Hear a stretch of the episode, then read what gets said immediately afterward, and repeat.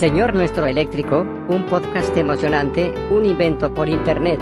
Este medio hace que diferentes áreas se entrelacen y se abran horizontes, horizontes para crear, ampliando la comunicación en una tarea de intercambio. Señor Nuestro Eléctrico. Hola, mi nombre es Bárbara Andrea. Bienvenidos a Señor Nuestro Eléctrico. Hoy es domingo 25 de julio. El tiempo en Montevideo se presenta muy frío.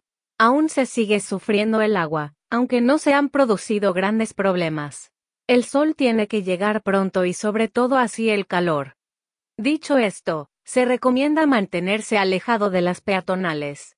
La actividad comercial está suspendida en todo el área como consecuencia de la selva que, según dijo el secretario general de la CGT, está muerta. Un fuerte derrame de agua se registró en Juan XXIII. No está claro qué pasó.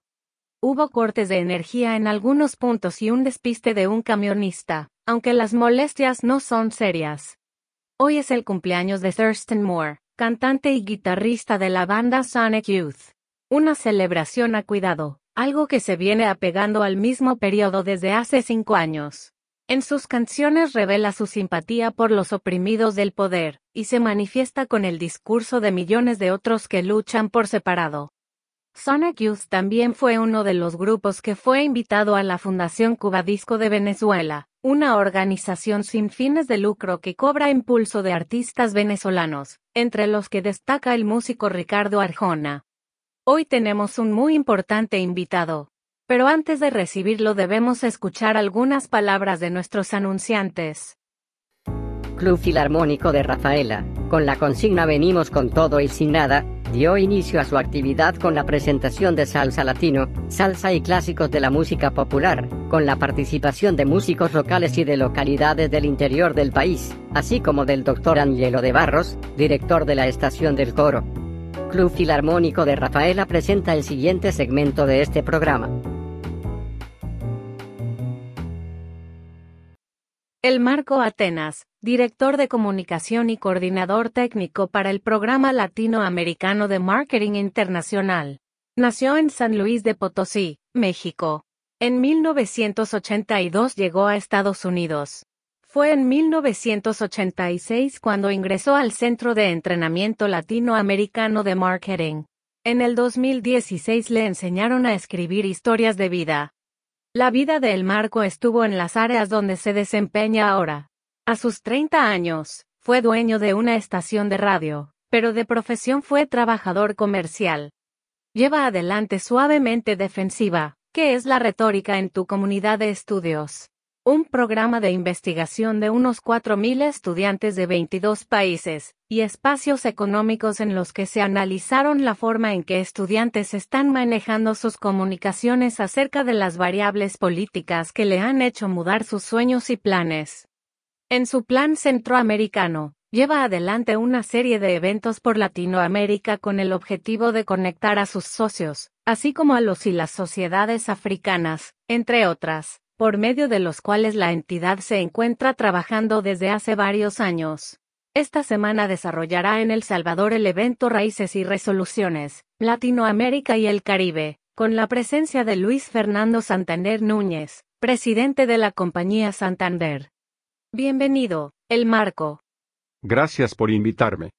Tenemos varias preguntas que nuestros oyentes enviaron para ti. Escuchemos la primera. Estimado el Marco, mi nombre es Washington Waldemar Rodríguez y me gustaría hacerle la siguiente consulta. Debido a la naturaleza de estado tapón de Uruguay y según la reciente inmigración de ciudadanos centroamericanos que ha recibido este país, ¿no sería hora de que el maestro Tavares deje su lugar? Este jugador es el aporte vital para la selección a nivel internacional. Nadie sabe cuándo se va a volver a jugar. Y la decisión de irse hace esta historia muy dolorosa para él. Además, como los anteriores fichajes que hicimos con él y los anteriores que vienen, la decisión va a tener un impacto en la formación que lleva a que no tengan garantías del futuro. El director técnico, Oscar Tavares, ya se ha despedido. Bien, escuchemos la siguiente pregunta. Señor Atenas, tengo una pregunta para usted. ¿Cómo puedo persuadir a mi vaca para que consuma una hamburguesa de carne vacuna? En estas tierras del sur y norte, alimentar a una vaca con carne y acariciar su vientre podría leerse como algo casi imposible. Pero cuando se refiere a América Latina, algunos de los resultados son totalmente distintos, a pesar de los límites gélidos. La Argentina muestra los resultados, en particular, de un país que habita, más que otros, con objetivos históricos de cambio y de mejora. En un cuarto de siglo, Argentina se convirtió en el hogar de la más grande producción mundial de carne argentina, y fue reconocida como la mejor casa del hombre amarillo en el mundo. Los resultados reales y políticos tienen muy poco que ver con eso. Bien.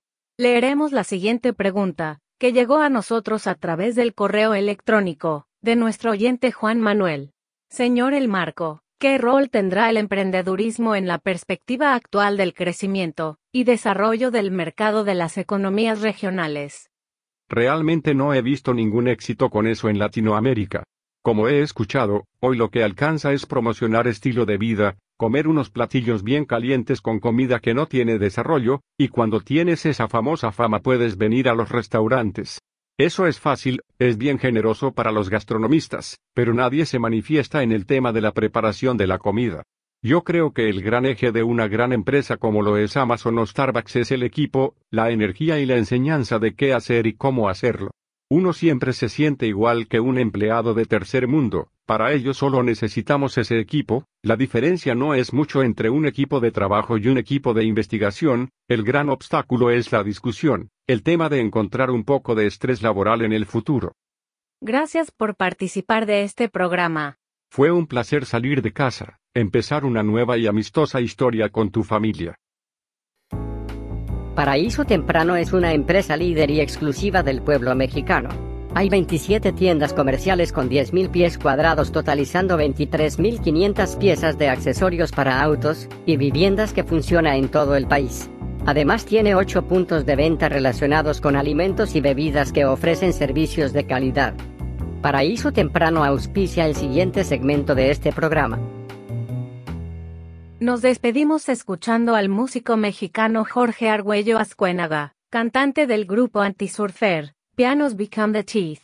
Mezcla música rock, punky rocker que apunta hacia la desesperación y el inconsciente. Lo más destacable es que mezclan el folk, de Burt Bacharach, Sting, Peter Gabriel y David Byrne, con algunas bachatas, cumbia y punk, en el mejor de los casos con vibrantes cambios.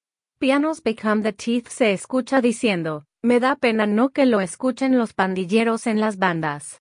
Que no escuchan a la gente de Nuevo Laredo y San Cristóbal, que piden coimas a traficantes del narcomenudeo. Eso fue todo por hoy. Nos reencontramos en la próxima edición de Señor Nuestro Eléctrico.